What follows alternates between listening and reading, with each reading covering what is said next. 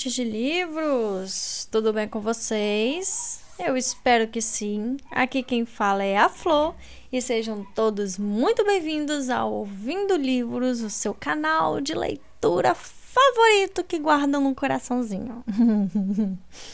Gente, é, antes de mais nada, gostaria que você que está aqui agora, neste momento, no canal do YouTube, dê aquele joinha no vídeo, se inscreva no canal, ative o sininho para que a gente possa fazer um engajamento bacana do canal, beleza? Ao pessoal do Spotify e do YouTube que ainda não me seguem no Instagram, é só digitar lá, ouvindo livros que vocês vão me encontrar. Antes de começar a leitura aqui também, efetivamente, gostaria encarecidamente que, se você puder e assim quiser, fazer uma doação para a vaquinha que eu estou fazendo para comprar uma cadeira nova para me fazer uma leitura mais confortável, porque infelizmente no ambiente onde eu faço a leitura eu não estou é, conseguindo ter uma postura adequada e isso faz com que eu sinta muita dor nas costas. Então eu tô querendo fazer uma compra de uma cadeira mais confortável para me conseguir fazer uma leitura melhor.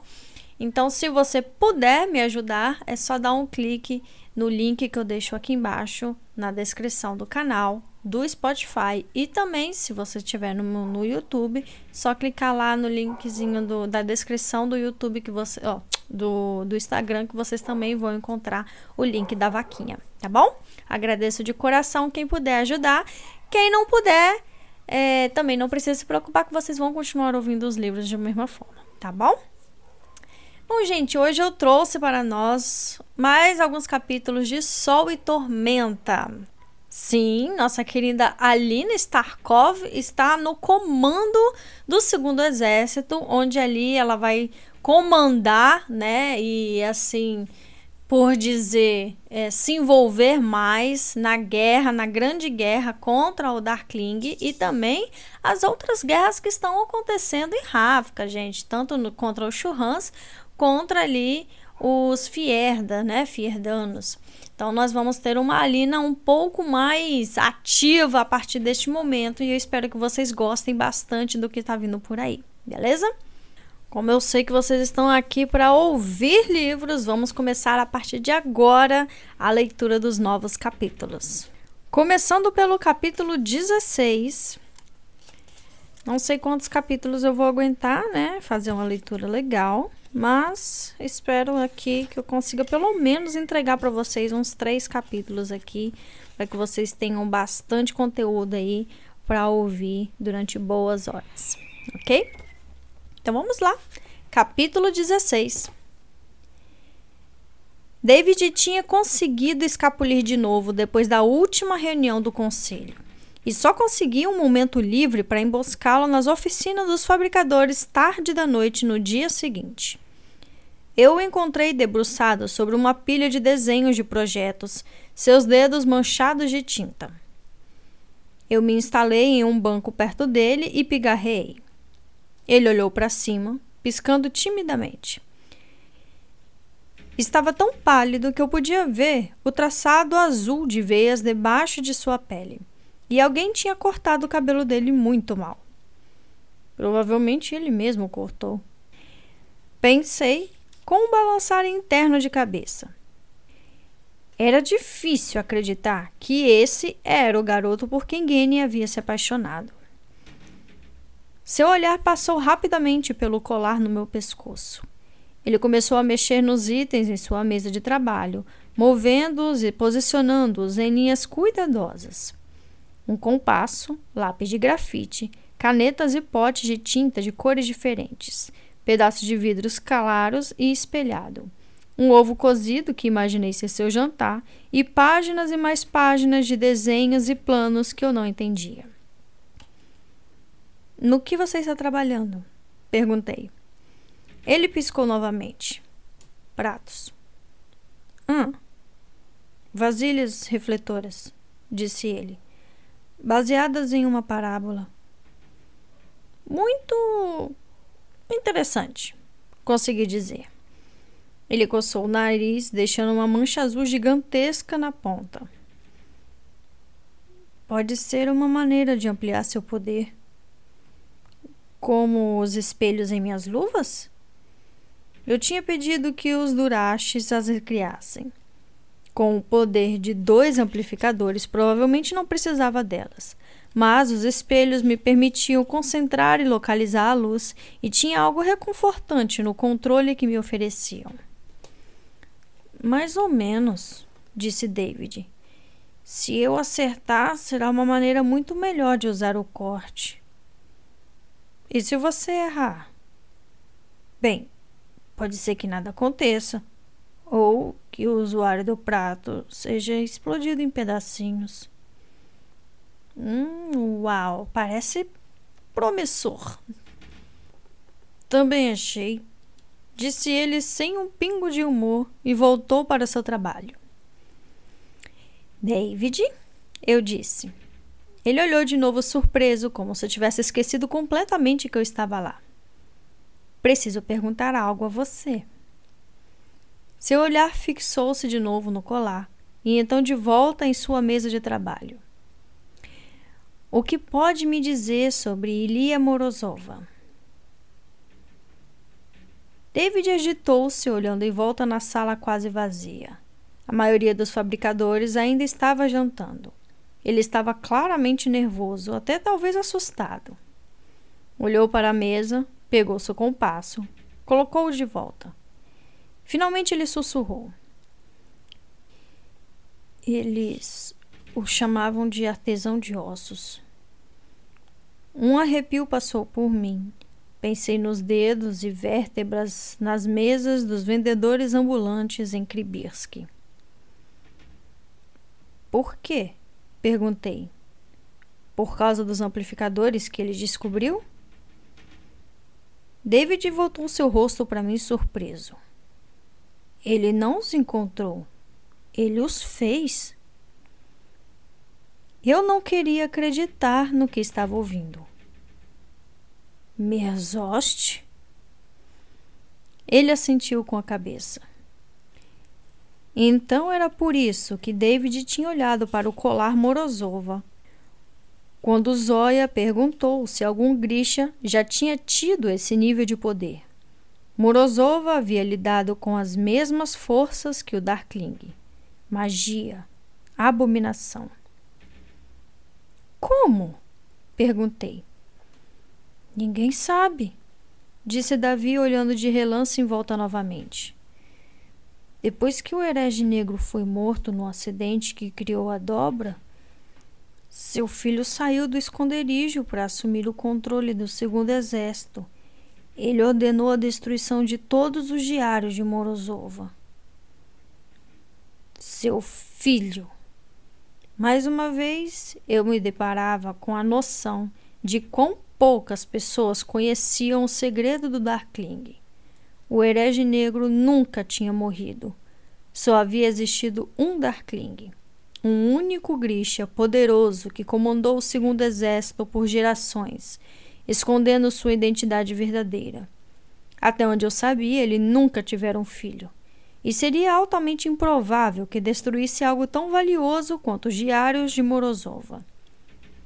A bordo do baleeiro, ele tinha dito que nem todos os livros proibiam a combinação de amplificadores. Talvez estivesse se referindo aos próprios textos de Morozova. Por que o filho dele estava se escondendo? Perguntei, curiosa sobre como Darkling teria conseguido formular esse engodo. Dessa vez, David franziu o rosto como se a resposta fosse óbvia. Um Darkling e seu herdeiro nunca moram no pequeno palácio ao mesmo tempo. O risco de ser assassinado é muito grande. Entendo, eu disse. Bastante plausível. E, depois de centenas de anos, eu duvidava que alguém questionasse tal história. Os Grishas realmente adoram suas tradições, e Genya não deve ter sido a primeira artesã que o Darkling empregou. Por que ele destruiria os diários? Eles documentavam os experimentos de Morozova com os amplificadores. O herege negro estava tentando recriar esses experimentos quando algo deu errado. Senti meus pelos dos braços se arrepiarem. E o resultado foi a dobra. David assentiu com a cabeça. Seu filho mandou queimar todos os diários e papéis de Morozova. Ele disse que eram muito perigosos, uma tentação muito grande para qualquer grixa. Foi por isso que eu não disse nada na reunião. Não deveria nem saber que eles existiram. Então, como sabe disso? David mais uma vez olhou em volta para a oficina quase vazia. Morozov era um fabricador, talvez o primeiro, certamente o mais poderoso. Fez coisas que ninguém sonhou fazer antes ou depois dele. O rapaz deu de ombros timidamente. Para nós, ele é como um herói. Você sabe alguma outra coisa sobre os amplificadores que ele criou? David balançou sua cabeça. Havia rumores de outros, mas o servo é o único do qual eu já tinha ouvido falar.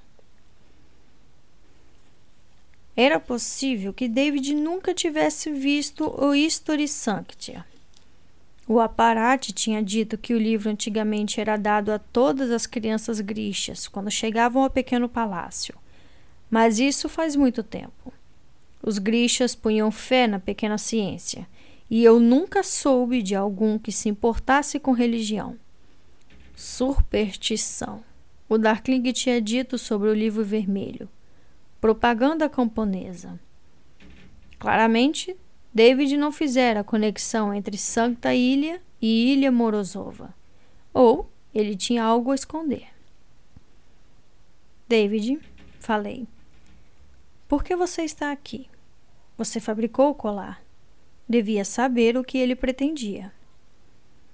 Ele engoliu em seco. Eu sabia que ele poderia controlá-la, que o colar permitiria a ele usar seu poder. Mas eu nunca pensei, nunca acreditei. Todas aquelas pessoas. Ele lutou para encontrar palavras. Finalmente levantou as mãos sujas de tinta e disse, quase suplicante: Eu crio coisas. Eu eu não as destruo. Eu queria acreditar que ele tinha subestimado a crueldade do Darkling. Eu certamente tinha cometido o mesmo erro. Mas ele poderia estar mentindo. Ou talvez fosse simplesmente fraco. Qual é a pior opção? Perguntou uma voz severa na minha cabeça. Se ele mudou de lado uma vez, pode mudar de novo. Era essa a voz de Nikolai? do Darkling? Ou era simplesmente a parte de mim que tinha aprendido a não confiar em ninguém? Boa sorte com os pratos. Falei enquanto me levantava para partir. David franziu a testa e se inclinou sobre seus papéis. Eu não acredito em sorte. Que pena, pensei. Vamos precisar dela.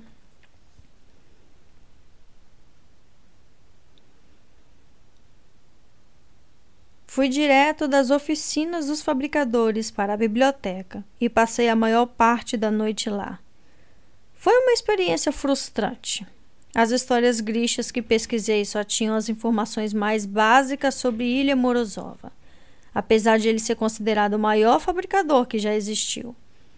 Ele tinha inventado o aço grixa, um método de fabricar vidro inquebrável e um composto para fogo líquido tão perigoso que ele destruiu a fórmula apenas 12 horas depois de criá-la. Mas qualquer menção a amplificadores ou artesão de ossos tinha sido eliminada. Isso não me impediu de voltar na noite seguinte para me afundar em textos religiosos, procurando por qualquer referência a Santa Ilha que pudesse encontrar. Como na maioria das histórias de santos, o relato de seu martírio era depressivo e brutal. Certo dia, um arado tinha tombado nos campos atrás de sua casa. Ouvindo os gritos, Ilha correu para ajudar e encontrou um homem chorando por seu filho morto. O corpo do garoto, despedaçado pelas lâminas, a terra ensopada de sangue. Ilha trouxe o garoto de volta à vida e os habitantes do vilarejo agradeceram por isso, prendendo-o em grilhões e jogando-o no rio para afundar com o peso de suas correntes. Os detalhes eram nebulosos demais. Às vezes, Ilha era um fazendeiro, às vezes um pedreiro ou um marceneiro. Ele tinha duas filhas, ou um filho, ou nenhum filho. Uma centena de vilarejos diferentes dizia ser o local de seu martírio. E então havia o pequeno problema do milagre que ele tinha feito. Eu não tinha nenhuma dificuldade em acreditar que Santa Ilha podia ter sido um curandeiro corporalnik, mas Ilha Morozova devia ser um fabricador. E se eles não fossem a mesma pessoa, afinal de contas? De noite, o salão, com domo de vidro, era iluminado por lâmpadas a óleo, e o silêncio era tão profundo que eu conseguia ouvir minha respiração. Sozinha na penumbra, cercada de livros, era difícil não me sentir sobrecarregada. Mas a biblioteca parecia ser minha melhor chance, então persisti. Tolia me encontrou lá certa vez, enrolada em minha cadeira favorita, tentando entender um texto em ravicano antigo. Você não devia vir aqui à noite sem um de nós, disse ele resmungando. Eu bocejei e me espreguicei. Provavelmente havia mais perigo de uma estante cair em cima de mim do que qualquer outra coisa, mas estava cansada demais para argumentar. Não acontecerá de novo, falei. O que é isso? Tolia perguntou, abaixando-se para dar uma olhada melhor no livro que estava no meu colo. O rapaz era tão enorme que parecia um pouco como ter um urso se juntando a mim para uma sessão de estudo. Não tenho certeza. Vi o nome Ilha no índice, então peguei, mas não consigo entender. É uma lista de títulos. Você consegue ler? Perguntei surpresa. Fomos criados na igreja, disse ele passando os olhos pela página. Franzi as sobrancelhas. Muitas crianças eram criadas em lares religiosos, mas isso não significava que pudessem ler ravicano litúrgico. O que diz aí? Ele passou um dedo pelas palavras abaixo do nome Ilha. Suas mãos enormes estavam cobertas de cicatrizes. Por baixo da manga de tecido grosseiro, eu podia ver a ponta de uma tatuagem aparecendo. Não muito, disse ele. Santo Ilha, o amado, Santo Ilha, o apreciado. Contudo, algumas cidades são mencionadas, lugares onde ele teria feito milagres. Eu me endireitei. Isso pode ser um bom lugar para começar. Você deve explorar a capela. Acho que há alguns livros na sacristia. Eu tinha passado pela Capela Real muitas vezes, mas nunca estivera lá dentro. Sempre tinha pensado nela como domínio do aparate e, mesmo com a partida dele, não tinha certeza de que queria visitá-la. Como ela é? Tolia levantou os ombros enormes. Como qualquer capela. Tolia, perguntei subitamente curiosa. Você já considerou a hipótese de se juntar ao segundo exército? Ele pareceu ofendido. Eu não nasci para servir o Darkling. Eu ia perguntar para o que ele tinha nascido, mas Tolia bateu com o dedo na página e disse: Posso traduzir isso para você se quiser. Ele sorriu. Ou talvez eu simplesmente peça a Tamar para fazer isso. Tudo bem. Como quiser. Obrigada. Ele inclinou a cabeça. Era apenas um cumprimento, mas ainda estava ajoelhado ao meu lado e havia algo em sua pose que me deu um arrepio na espinha. Tive a sensação de que ele estava esperando por alguma coisa. Hesitante, coloquei uma mão em seu ombro. Assim que meus dedos pousaram, ele soltou a respiração. Era quase um suspiro. Ficamos ali por um momento, em silêncio no halo da lâmpada. Então ele se levantou e se inclinou novamente. Estarei do lado de fora. disse ele e deslizou para a escuridão. Mali retornou da caçada na manhã seguinte e eu estava ansiosa por contar tudo a ele.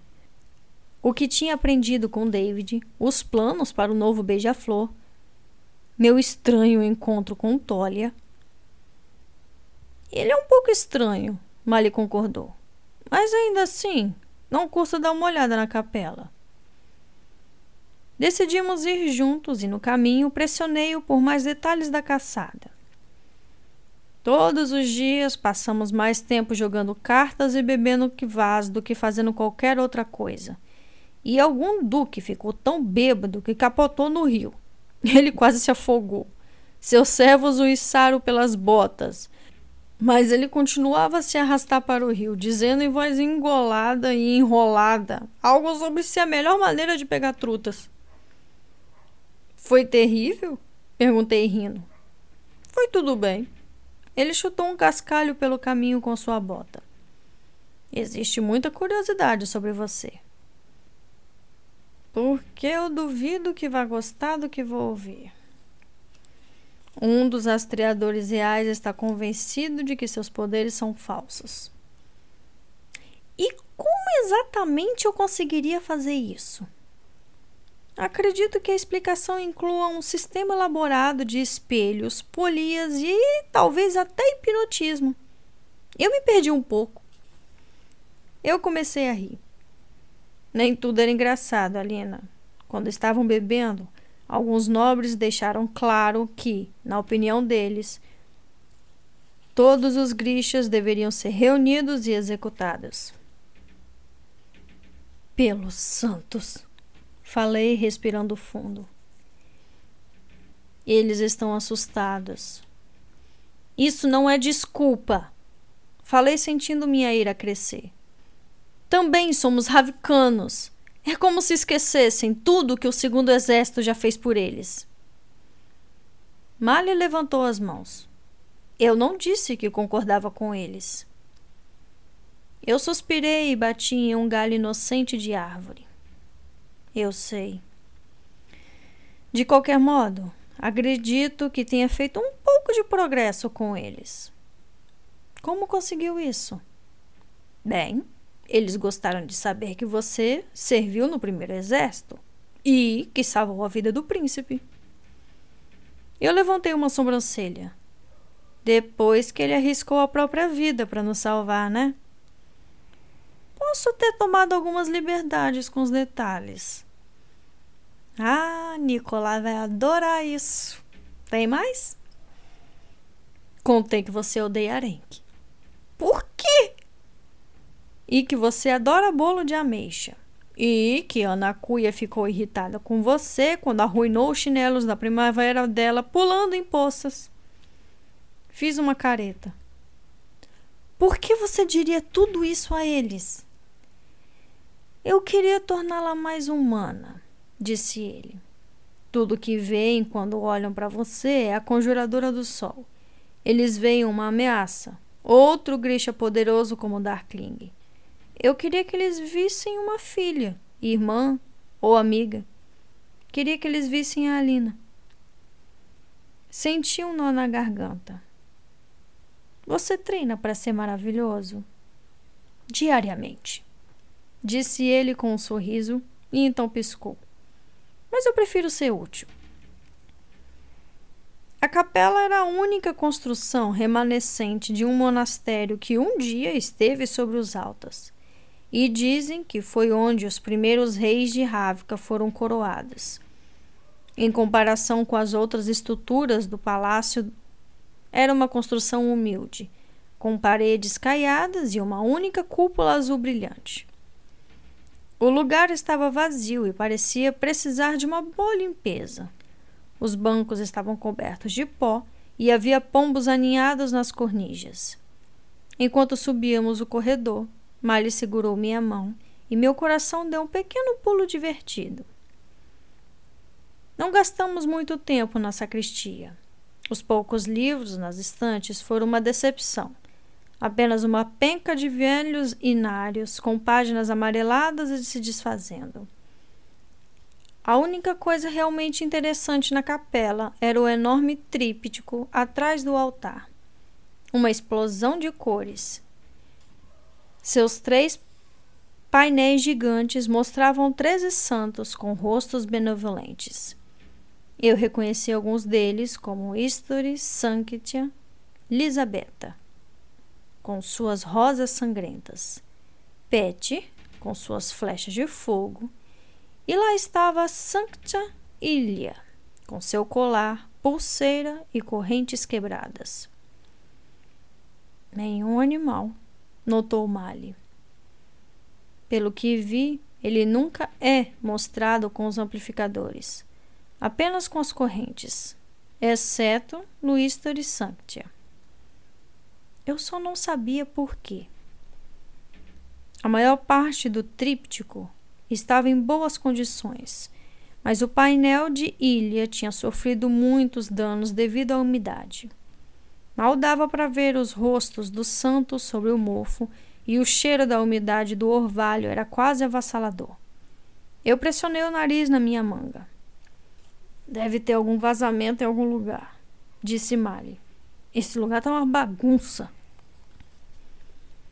Meus olhos trançaram o formato do rosto de ilha por baixo da sujeira. Outro beco sem saída. Eu não queria admitir, mas tinha ficado esperançosa. Mais uma vez senti aquele puxão. O vazio no meu pulso. Onde estava o pássaro de fogo? Podemos ficar parados aqui o dia inteiro, disse Mari. Mas ele não vai começar a falar. Eu sabia que ele estava apenas me provocando, mas senti uma pontada de raiva. Só não sabia se raiva dele ou de mim mesma. Nós voltamos para descer pelo corredor e eu parei de repente. O Darkling estava esperando na penumbra perto da entrada, sentado em um banco nas sombras. O que foi? perguntou Mali, seguindo meu olhar. Eu esperei, completamente parada. Enxergue-o. Implorei em pensamento. Por favor, enxergue-o. Alina, tem alguma coisa errada? Pressionei os dedos na minha palma. Não, respondi. Você acha que devemos dar outra olhada na sacristia? Não parecia muito promissora. Eu me forcei a sorrir e andar. Você provavelmente tem razão. Era uma esperança infundada. Conforme passamos pelo Darkling, ele virou a cabeça para nos observar. Pressionou um dedo contra os lábios e então inclinou a cabeça em uma imitação jocosa de reza. Eu me senti melhor quando ficamos ao ar livre longe do cheiro de mofo da capela, mas minha cabeça estava a mil. Tinha acontecido de novo. O rosto do Darkling não estava marcado. Mali não o tinha visto. Isso devia significar que ele não era real, apenas algum tipo de visão. Mas ele tinha encostado em mim naquela noite em seus aposentos. Eu tinha sentido seus dedos na minha bochecha que tipo de alucinação poderia fazer isso? Estremeci quando entramos na floresta. Será que isso era alguma manifestação dos novos poderes do Darkling? Estava apavorada pela possibilidade de ele ter encontrado algum modo de entrar nos meus pensamentos. Mas a outra possibilidade era muito pior. Você não pode violar as regras deste mundo sem pagar um preço. Pressionei o braço no quadril, sentindo o atrito das escamas do açoite do mar na pele. Esqueça Morozova e sua insanidade. Talvez isso não tivesse nada a ver com Darkling. Talvez eu estivesse simplesmente enlouquecendo. Mali. Comecei incerta do que queria dizer. O terceiro ampli ele colocou um dedo nos lábios, e o gesto foi tão parecido com o do Darkling que eu quase tropecei. mas no instante seguinte ouvi um farfalhar e Vasily surgiu das árvores. Eu não estava acostumada a ver o príncipe em qualquer lugar fora do grande palácio, e por um momento simplesmente permaneci parada. Então me recuperei da surpresa e me inclinei para cumprimentá-lo. Vasily respondeu à minha presença com um aceno de cabeça, ignorando Mali completamente. Se é que ele havia enxergado. Servos. Pareciam ser invisíveis para Vasily. Moit Saverich, eu disse cumprimentando. Aline Starkov. O príncipe respondeu com um sorriso. Espero que me conceda um pouco de seu tempo. É claro, respondi. Estarei logo abaixo na trilha, disse Mali, fitando Vasile com suspeita. O príncipe observou partir. O desertor não aprendeu direito seu lugar, não é mesmo? Apertei a mandíbula para conter a raiva. O que posso fazer pelo senhor, Moite Saverich? Por favor disse ele. Prefiro que me chame de Vasile, pelo menos enquanto estivermos a sós. Eu pisquei. Nunca tinha estado a sós com um príncipe antes e não queria estar agora. Como tem sido sua estada no pequeno palácio? Ele perguntou. Muito boa, obrigado, Moide Saverich. Basílio, não sei se é apropriado falar com o senhor tão informalmente, disse cerimoniosa. Você chama meu irmão por seu nome de nascença? Eu o conheci em circunstâncias singulares. Sei que ele pode ser muito charmoso, disse Vasile. Mas você também deveria saber que ele é muito enganador e muito inteligente. Bem, isso certamente é verdade. Pensei, mas tudo que disse foi: Ele tem uma mente em comum. Vasily deu uma pequena gargalhada. Que diplomata você se tornou! Tem um jeito realmente renovador de lidar com as coisas. Com o tempo, tenho certeza de que, apesar de suas origens humildes, aprenderá a se portar com o comedimento e elegância de um nobre. Quer dizer que aprenderei a ficar de bico calado? Vasily deu uma fungada de desaprovação. Eu precisava sair dessa conversa antes que realmente o ofendesse. Vasily podia parecer um tolo, mas ainda era um príncipe. Na verdade, não, disse ele com um riso entrecortado. Você tem uma sinceridade preciosa. Obrigada, murmurei. Se me der licença, Vossa Alteza. Vasile se colocou no meu caminho. Eu não sei que tipo de acordo você fez com meu irmão, mas preciso entender que ele é um segundo filho. Quaisquer que sejam suas ambições, isso é tudo que ele será. Apenas eu posso fazer de você uma rainha. Então era isso? Eu suspirei internamente. Apenas um rei pode fazer uma rainha. Eu lembrei. Vasile fez um gesto, menosprezando o pensamento. Meu pai não viverá muito mais tempo. Eu praticamente governo Ravka agora. É assim que você descreveria a situação. Pensei com uma onda de irritação. Eu duvidava muito que Vasily se daria o trabalho de estar em Ussalta se Nikolai não representasse uma ameaça ao seu trono. Mas dessa vez me contive. Você subiu bastante para uma órfã de Keramzin. Ele prosseguiu. Mas poderia subir ainda mais. Posso lhe assegurar, Moit Saverich, eu disse com total honestidade, que não tenho essas ambições. Então, o que você quer, conjuradora do sol? Agora? Eu gostaria de almoçar. Ele projetou o lábio inferior aborrecido e por um momento ele parecia igual ao seu pai. Então sorriu. Você é uma garota inteligente, disse ele, e acredito que irá se mostrar útil também. Aguardo ansiosamente pela oportunidade de aprofundar nosso relacionamento. Eu adoraria. Menti. Ele pegou minha mão e pressionou a boca úmida contra minhas articulações. Até então, Alina Starkov. Contive minha ânsia de vômito enquanto ele partia vagarosamente. Limpei com discrição minha mão no kefta.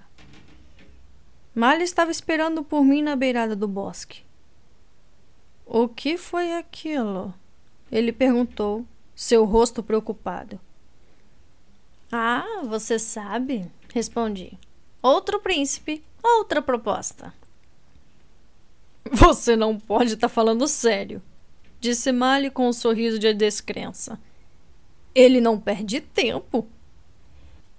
O poder está nas alianças, Declamei imitando Nicolai. Eu deveria dar os parabéns? Mali perguntou, mas não havia um tom malicioso em sua voz, apenas divertimento. Aparentemente, o herdeiro do trono de Ravka não era tão ameaçador quanto um corsário com excesso de confiança. Você acha que o Darkling teve de lidar com propostas indesejadas de herdeiros de lábios molhados? Perguntei de mau humor. Mali deu um riso abafado. O que você achou tão engraçado? Só imaginei o Darkling sendo emboscado por uma duquesa suada tentando seduzi-lo. Eu bufei e então comecei a gargalhar. Nicolai e Vasily eram tão diferentes. Era difícil acreditar que compartilhassem qualquer laço sanguíneo. Sem querer, lembrei-me do beijo de Nicolai a sensação áspera de sua boca na minha enquanto ele me segurava. Balancei a cabeça. Eles podem ser diferentes. Falei para mim mesma enquanto seguíamos para o palácio. Mas ambos querem me usar da mesma maneira. Fim do capítulo 16. Capítulo 17 O verão se intensificou, trazendo ondas de calor opressivo para os altas. O único alívio estava no lago, ou nas piscinas geladas do Bânia, que ficava na sombra escura de um bosque de bétulas perto do pequeno palácio.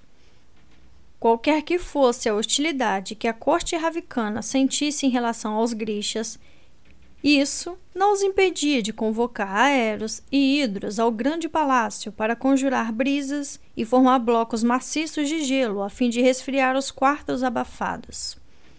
Não era um uso muito nobre do talento Grisha, mas eu estava disposta a manter o rei e a rainha felizes, e já tinha tirado deles diversos fabricadores, muito valorizados, que trabalhavam arduamente nos misteriosos pratos espelhados de David. Todas as manhãs eu me reunia com meu conselho Grisha, às vezes por alguns minutos, às vezes por horas, para discutir relatórios de inteligência, movimentações de tropas e as informações que chegavam das fronteiras norte e sul. Nikolai ainda tinha esperança de levar a luta até o Darkling, antes que ele reunisse toda a força de seu exército de sombras. Mas até agora a rede de espiões e informantes de Ravka não tinha conseguido descobrir sua localização. Parecia cada vez mais provável que teríamos de lutar para defender os Alta. Nossa única vantagem era que o Darkling não poderia simplesmente enviar seus Nitevoia contra nós. Ele precisava permanecer perto de suas criaturas, e isso significava que teria de marchar para a capital com elas. A grande pergunta é se entraria em Ravka por Fierda ou vinda de Churran. De pé na sala de guerra, diante do conselho Grisha, Nikolai gesticulou para um dos mapas enormes ao longo da parede. Reconquistamos a maior parte desse território na última campanha, disse ele, apontando para a fronteira norte de Ravka com Fierda. É uma floresta densa, quase impossível de cruzar quando os rios não estão congelados e todas as estradas de acesso foram bloqueadas. Há grixas posicionados lá? Perguntou Zóia. Não, disse Nikolai. Mas há muitos batedores baseados em Ulesk. Se ele vier por esse caminho, receberemos muitos avisos. Ele teria de lidar com os Petrazoi, disse Paja. Quer passe por eles, quer os contorne, isso nos dará mais tempo. Ela tinha ganhado reconhecimento ao longo das últimas semanas. Embora David continuasse silencioso e nervoso, ela parecia estar feliz em passar algum tempo longe das oficinas. Estou mais preocupado com o permafrost, disse Nikolai, passando a mão pelo trecho de fronteira que corria sobre Tisbeia. É um território altamente fortificado, mas muito extenso para se cobrir. Assenti com a cabeça. Mali e eu tínhamos andado juntos por aquelas terras selvagens uma vez, e me lembrava de quão vasta elas pareciam. Eu me peguei olhando em torno da sala, procurando por ele, embora soubesse que havia partido em outra caçada, dessa vez com um grupo de atiradores de Kersh e diplomatas de Rafka. E se ele vier do sul? perguntou Zóia. Nicolai fez um sinal para Fédio, que se levantou e começou a explicar para os grixas os pontos fracos da fronteira ao sul, como ele havia servido em Circuste, o corporalne que conhecia bem a área. É quase impossível patrulhar todas as passagens montanhosas que partem de Circozói, comentou ele sombriamente.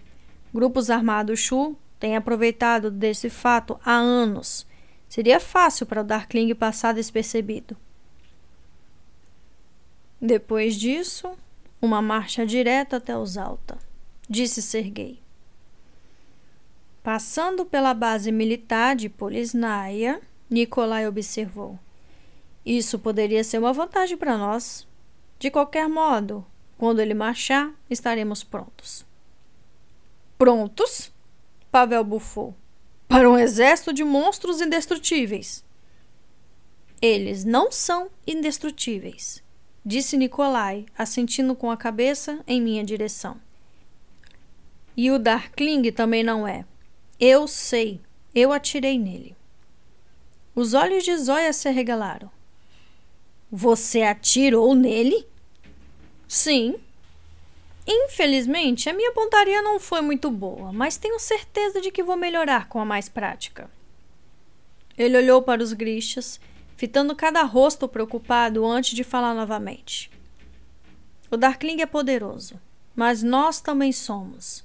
Ele nunca enfrentou o poderio do primeiro e do segundo exército trabalhando em conjunto, nem os tipos de armas que pretendo fornecer. Nós o enfrentaremos nós o cercaremos e então veremos qual será a bala da sorte. Enquanto a horda de sombras do Darkling estivesse concentrada no pequeno palácio, ele estaria vulnerável. Unidades pequenas e fortemente armadas de grixas e soldados estariam posicionadas a intervalos de 3 quilômetros em torno da capital. Uma vez que a luta começasse, eles cercariam o Darkling e usariam todo o poder de fogo que Nikolai pudesse conseguir. De certo modo, era o que o Darkling sempre temera.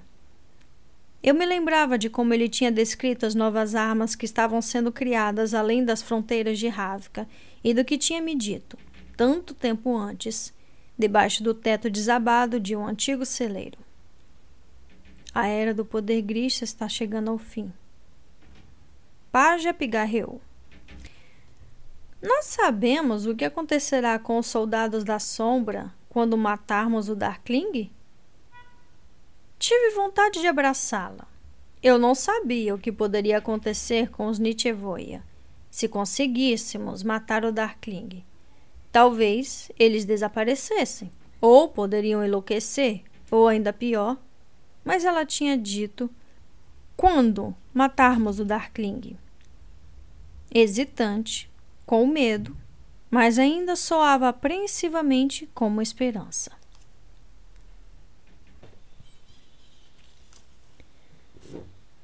Nós concentramos a maior parte dos nossos esforços na defesa de Usalta. A cidade tinha um antigo sistema de sinos de alerta para avisar o palácio quando o inimigo fosse visto.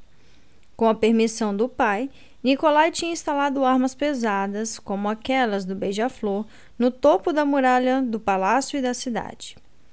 A despeito dos resmungos dos grixas, eu tinha ordenado que vários fossem colocados no teto do pequeno palácio. Talvez não parasse os Nietzschevoia, mas os atrasariam. Ainda hesitantes, os outros grixas tinham começado a abrir a mente para os valores dos fabricadores.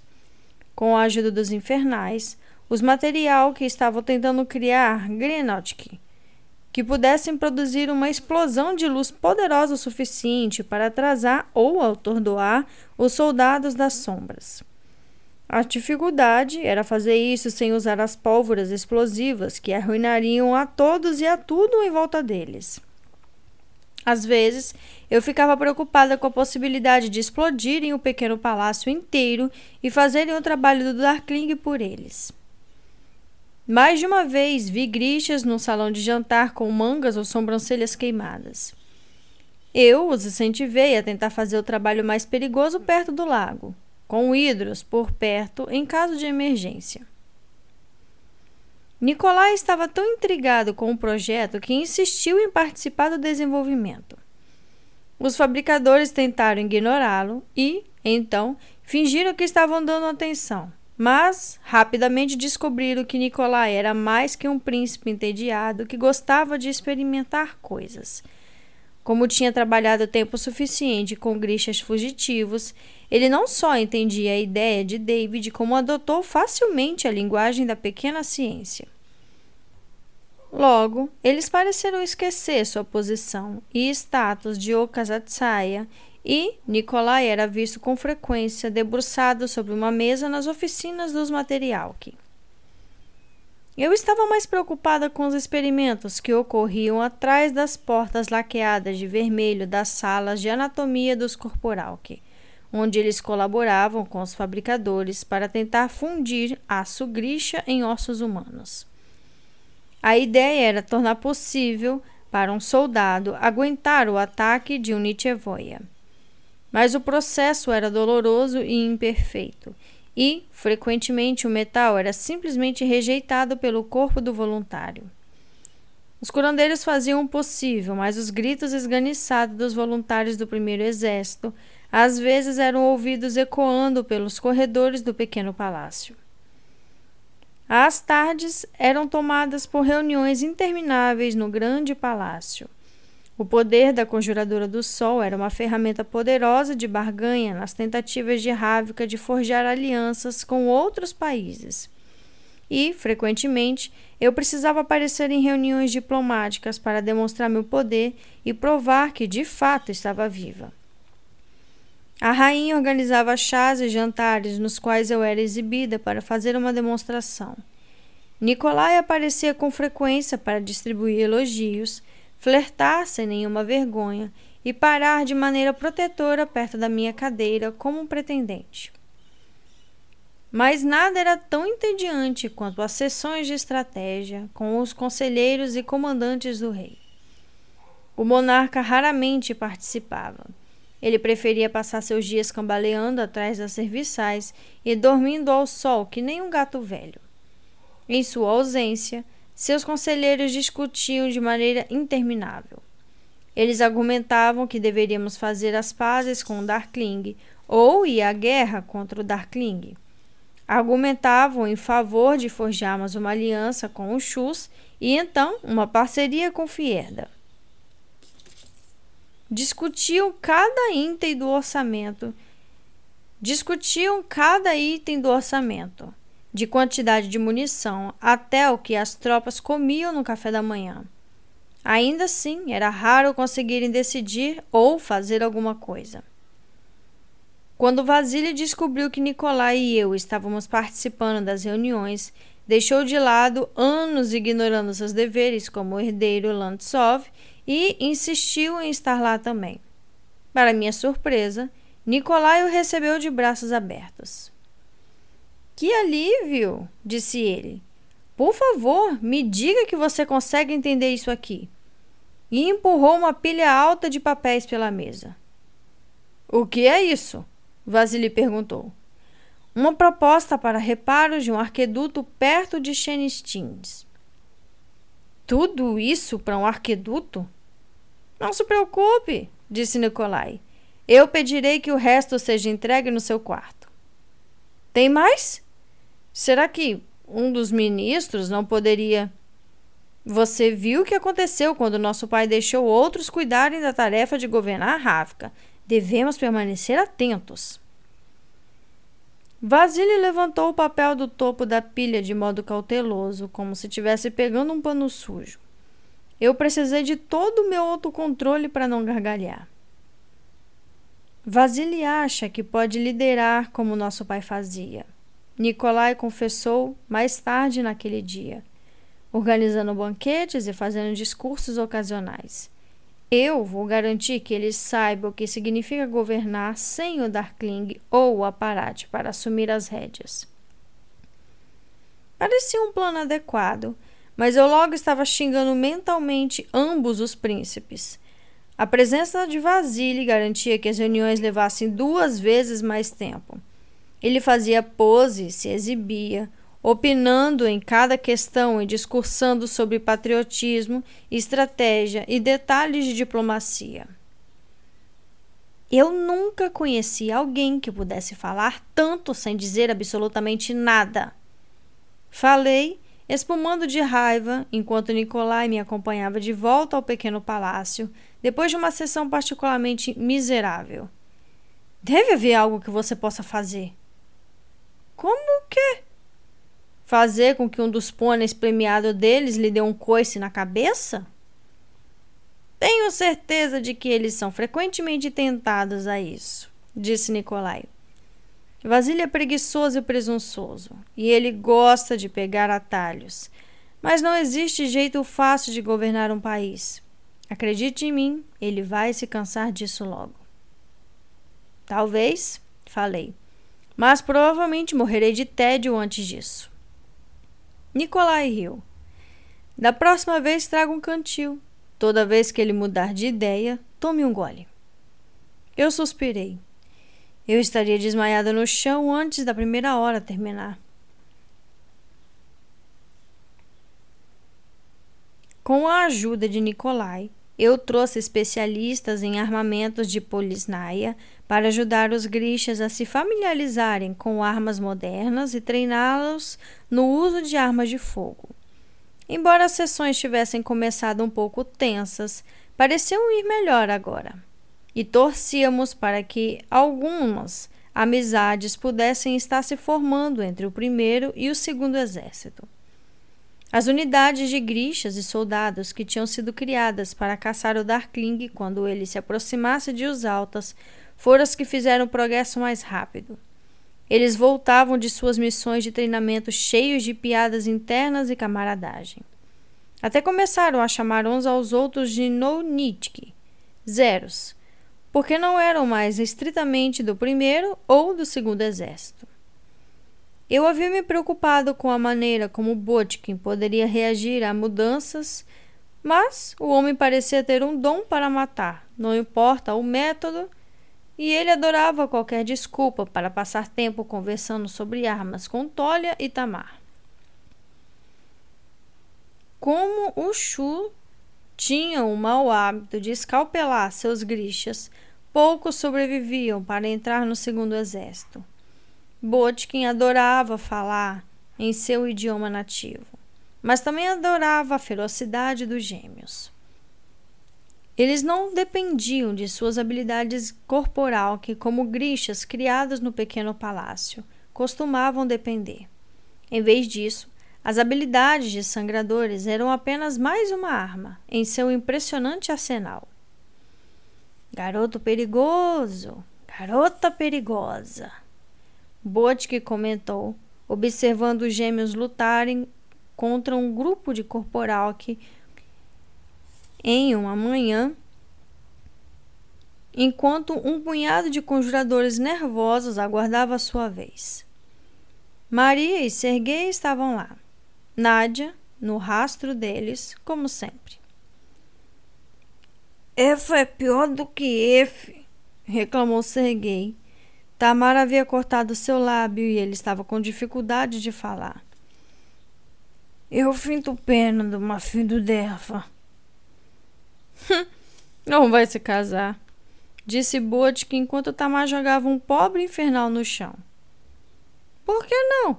perguntei surpresa. Ela não, nem seu irmão, disse o mercenário. Eles são como Botkin, nascido para a batalha, feitos para a guerra. Três corporal que jogaram-se em direção de Tolha. Em instantes estavam todos grunhindo no chão. Pensei no que Tolha havia dito na biblioteca, que não nascera para servir ao Dakling. Como muitos chus, escolher o caminho de soldado de aluguel, viajando pelo mundo como mercenário e corsário mas tinha acabado no pequeno palácio de qualquer maneira. Quanto tempo ele e sua irmã ficariam lá? Eu gosto dela, disse Nádia, olhando com admiração para Tamar. Ela é corajosa. Bodke riu. Coragem é outra palavra para burrice. Eu não difia isso na cafa dela resmungou Serguei enquanto Maria lhe apalpava os lábios com um pano umedecido. Eu me peguei começando a sorrir e me virei. Não havia me esquecido do modo como os três tinham me saudado no pequeno palácio. Eles não me chamaram de prostituta nem tentaram me expulsar, mas tampouco tinham me defendido, e a ideia de fingir amizade era um pouco demais. Além disso, eu não sabia exatamente como me comportar perto deles. Nunca fomos realmente próximos, e agora nossa diferença de status parecia ser uma ponte impossível de atravessar. Gênia não se importaria, pensei. Gênia me conhecia. Ela ria comigo e confiava em mim, e nenhum kefta brilhante ou título a impediria de me dizer exatamente o que pensava ou cruzar o braço no meu para compartilhar uma fofoca. Apesar das mentiras que tinha dito, eu sentia falta dela. Como se em resposta aos meus pensamentos, sentia um puxão na minha manga e uma voz tremenda dizer: Moi Soverini? Nádia estava ali, passando o peso de um pé para o outro. Eu gostaria. O que foi? Ela se voltou para um canto escuro dos estábulos e apontou para um garoto vestido azul eteralque, que eu nunca tinha visto antes. Alguns grixas tinham começado a chegar depois que eu enviara a anistia, mas esse garoto parecia novo demais para ter servido em campo. Ele se aproximou nervoso, os dedos se torcendo em seu kefta.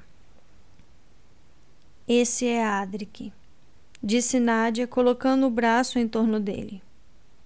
Meu irmão. A semelhança estava lá, mas era preciso prestar atenção para vê-la. Soubemos que você planeja evacuar a escola. É verdade. Eu estava enviando os alunos para o único lugar que conhecia com dormitórios e espaços o suficiente para acomodá-los. Um lugar longe das batalhas. Keramezin. Botkin iria com eles também. Eu odiava perder um soldado tão capaz, mas deste modo os grixas mais novos ainda poderiam aprender com ele e ele poderia ajudar a protegê-los. Como Bagra se recusava a me receber, eu tinha enviado um servo para ela com a mesma oferta. Ela não tinha respondido. Apesar de me esforçar ao máximo para ignorar seu desprezo, as repetidas rejeições ainda doíam. Você é um aluno? Perguntei a Adric, tirando da cabeça os pensamentos a respeito de Bagra. Ele assentiu com a cabeça uma vez e notei a projeção determinada de seu queixo. Adric estava pensando se.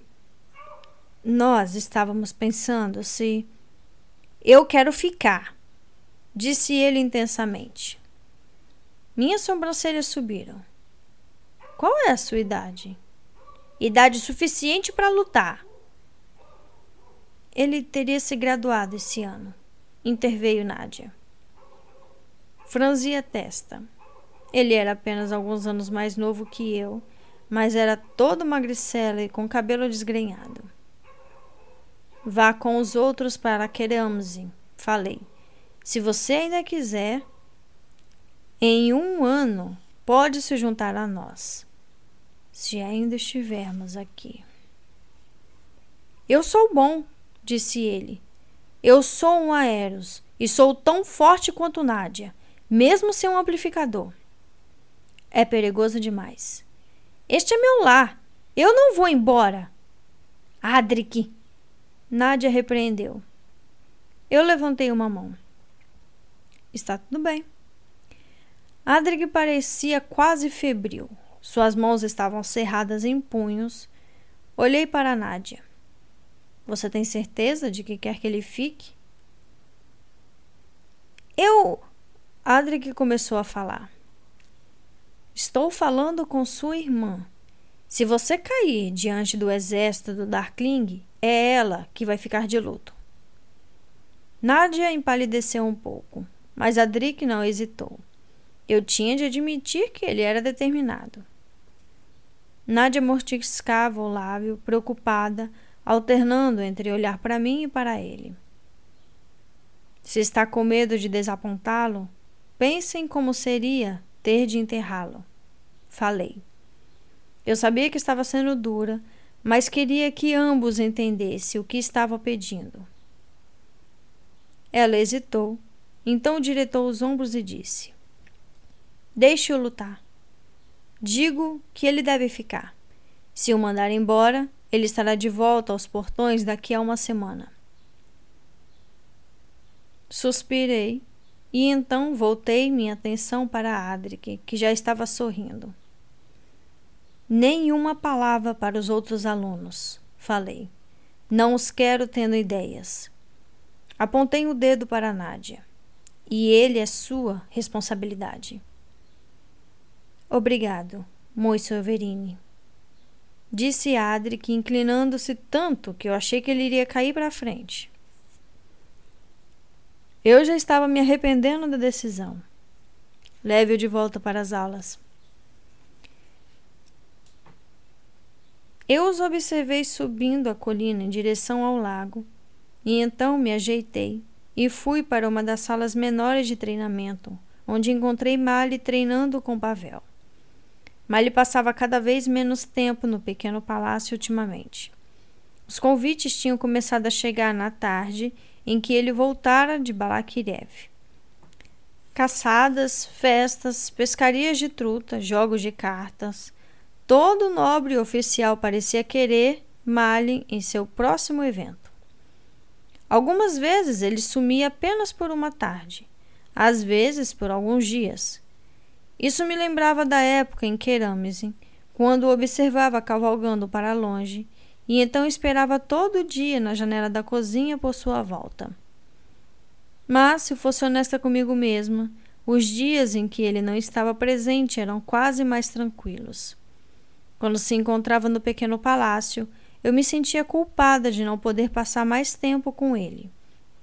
E odiava o modo como os grixas o ignoravam, ou uma, a maneira condescendente com que o tratavam, como um servo. Por mais que sentisse saudade, eu incentivava a ir. É melhor assim, dizia a mim mesma. Antes de ter desertado para me ajudar, Mali tinha sido um rastreador com um futuro brilhante, cercado de amigos e admiradores. Não era vocação dele ficar de guarda em portas ou espreitando nas frestas de quartos, fazendo o papel de minha sombra leal enquanto eu ia de uma reunião para outra.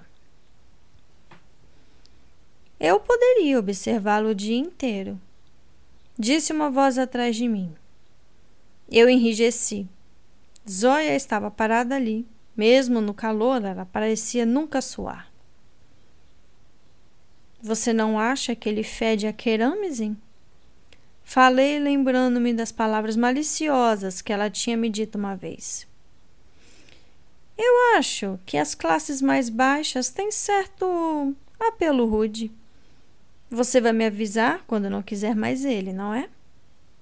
Desculpe? Ah, será que eu entendi mal? Bom, vocês dois pareciam tão próximos. Mas tenho certeza de que você tem ambições maiores hoje em dia. Eu me voltei para ela. O que você está fazendo aqui, Zóia? Vim para uma sessão de treinamento. Você sabe o que eu quis dizer. O que está fazendo no pequeno palácio? Sou uma soldada do segundo exército. Esse é meu lugar. Cruzei os braços. Era hora de Zóia e eu resolvermos isso. Você não gosta de mim e nunca perdeu uma oportunidade de deixar isso claro. Por que me seguir agora?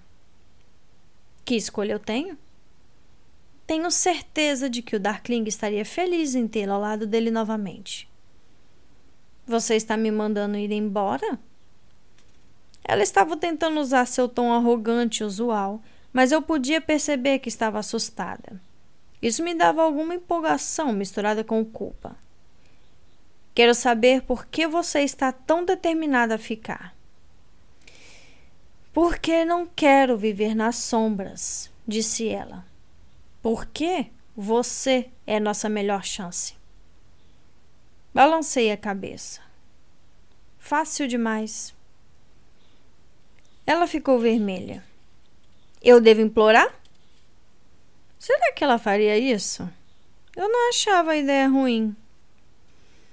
Você é orgulhosa, você é ambiciosa, você teria feito qualquer coisa pela atenção do Darkling. O que mudou? O, o que mudou? Ela engasgou com as palavras. Seus lábios afinaram, as mãos se apertaram em punhos na lateral. Eu tinha uma tia que morava em Novokribirsk, uma sobrinha. O Darkling poderia ter me dito o que pretendia fazer. Se eu pudesse tê-las avisado. Sua voz falhou e eu fiquei instantaneamente envergonhada do prazer que tinha sentido em vê-la sofrer. A voz de Bagra ecoava nos meus ouvidos. Você está se acostumando bem ao poder. Conforme ele cresce, pedirá por mais. Ainda assim, eu acreditava em Zóia. O brilho em seus olhos era real ou um fingimento? Ela piscou para conter as lágrimas e me fitou com raiva. Ainda não gosto de você, Starkov. E nunca gostarei. Você é comum, desengonçada, e eu não entendo como nasceu com tanto poder. Mas você é a conjuradora do sol. E, se pode manter Ravka livre, então eu lutarei por você. Eu a observei, pensando, notando os dois pontos brilhantes de cor que ardiam em suas bochechas, o tremular de seus lábios. E então disse ela, e eu podia ver quanto lhe custava perguntar. Você está me mandando embora? Eu esperei um momento mais. Você pode ficar, falei. Por enquanto. Está tudo bem? Mali perguntou. Nem tínhamos notado que ele havia saído do treino. Subitamente, a incerteza de Zóia tinha desaparecido. Ela deu um sorriso estanteante para ele. Soube que você é um prodígio com arco e flecha. Achei que talvez pudesse me dar uma aula. Malho olhou rapidamente para Zóia e de volta para mim. Talvez mais tarde. Aguardarei ansiosamente, disse ela, saindo em um farfalhar suave de seda. O que foi aquilo? Ele perguntou quando começamos a subir colina para o pequeno palácio. Não confio nela. Por um longo minuto ele não disse nada. Alina, começou Mali constrangido. O que aconteceu em Kribirsk? Eu o interrompi rapidamente.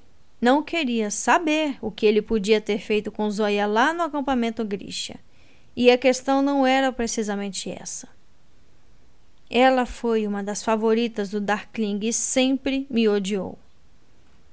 Ela provavelmente estava com inveja de você. Ela quebrou duas costelas minhas. Ela o quê? Foi um acidente. Mais ou menos. Eu nunca tinha contado a Malha exatamente quão ruim foi para mim antes de aprender a usar meus poderes. Nem dos dias solitários e intermináveis de fracasso. Simplesmente não consigo ter certeza de a quem ela deve lealdade. Esfreguei a nuca, onde os músculos haviam começado a enrijecer. Não consigo ter certeza a respeito de ninguém, nem dos grixas, nem dos servos. Qualquer um deles poderia estar trabalhando para o Darkling. Mali olhou em volta. Pelo menos dessa vez ninguém parecia estar observando. Num gesto impulsivo, ele segurou minha mão. Gritsky está organizando uma festa de previsões na Cidade Alta daqui a dois dias. Venha comigo. Gritsky? O pai dele é Stefan Gritsky, o rei dos picles, novos ricos. Disse Malin, uma ótima imitação de um nobre nobre. Mas a família dele tem um palácio lá no canal. Não posso. Falei, pensando nas reuniões, nos pratos espelhados de David, na evacuação da escola. Parecia simplesmente errado ir a uma festa quando poderíamos estar em uma guerra em questão de dias ou semanas. Você pode, disse Mali, só por algumas horas. Era tão tentador passar alguns momentos com Mali longe das prisões e das pressões do pequeno palácio. Ele deve ter sentido que eu estava hesitante. Vamos vesti-la como um dos atores. Ninguém jamais saberá que a conjuradora do sol está lá. Uma festa, tarde de noite, depois de um dia de trabalho. Eu perderia uma única noite de buscas infrutíferas na biblioteca. Que mal poderia haver nisso? Tudo bem, falei. Vamos lá. O rosto dele se abriu em um sorriso que tirou minha respiração. Eu não sabia se me acostumaria com a ideia de que um sorriso como aquele era realmente para mim. Tolly e Tamar não gostarão disso, ele avisou. Eles são meus guardas, seguirão minhas ordens. Mali colocou-se em posição de sentido e me ofereceu um cumprimento elaborado. Dá, Mois Saverini. Ele pronunciou com voz séria. Vivemos para servir. Eu revirei os olhos, mas enquanto me apressava na direção às oficinas dos material que senti-me mais leve do que em semanas. Fim do capítulo 17. Capítulo 18. A mansão Gritsky ficava no distrito do Canal, considerado a parte menos moderna da cidade alta por ser próxima da ponte e do povo do outro lado. Era uma pequena construção luxuosa, ladeada por um memorial de guerra e pelos jardins do convento da Santa Elisabetta. Mali tinha conseguido uma carruagem emprestada para a noite e estávamos enfiados dentro de seu espaço apertado, com Tamar muito mal-humorada. Ela e Tólia haviam resmungado um bocado sobre a festa, mas eu tinha deixado claro que não iria ceder. Também tinha feito com que prometessem manter segredo, já que não queria que Nicolai soubesse da minha pequena excursão para fora dos portões do palácio. Estávamos todos vestidos ao estilo de adivinho Sully, usando um casaco de seda de um laranja vibrante e máscaras laqueadas de vermelho moldadas para parecerem chacais. Tolia não tinha ido junto. Mesmo coberto dos pés à cabeça, seu tamanho chamaria atenção demais. Mali apertou minha mão e senti uma onda de excitação vertiginosa. Meu casaco era desconfortavelmente quente e meu rosto já estava começando a coçar por trás da máscara, mas eu não me importava. Sentia-me como se estivéssemos de volta a Keramzin, deixando de lado nossas tarefas e enfrentando o risco de apanhar de vara só para escapar para nossa campina. Nós nos deitávamos sobre grama fresca e escutávamos o zumbido dos insetos. Observávamos as nuvens vagando sobre nossas cabeças. Esse tipo de paz parecia muito distante agora. A rua que levava à mansão do rei do Picles estava entupida de carruagens. Entramos em um beco perto do convento para que pudéssemos nos misturar melhor como os atores na entrada do serviço. Tamar ajustou seu manto com cuidado enquanto descíamos da carruagem. Ela e Mali portavam pistolas ocultas, e eu sabia que debaixo de toda aquela seda laranja ela carregava seus machados idênticos amarrados em cada coxa. E se alguém realmente quiser que eu adivinhe o futuro? Perguntei, apertando os cordões da minha máscara e puxando o capuz para cima. Diga a besteira de sempre, disse Mali. Lindas mulheres, riqueza inesperada. Cuidado com o número 8. A entrada de serviço passava por uma cozinha cheia de vapor e pelos quartos da parte de trás da casa. Assim que entramos, um homem vestido no que deveria ser o uniforme Gritsky pegou no meu braço. O que você acha que está fazendo exatamente?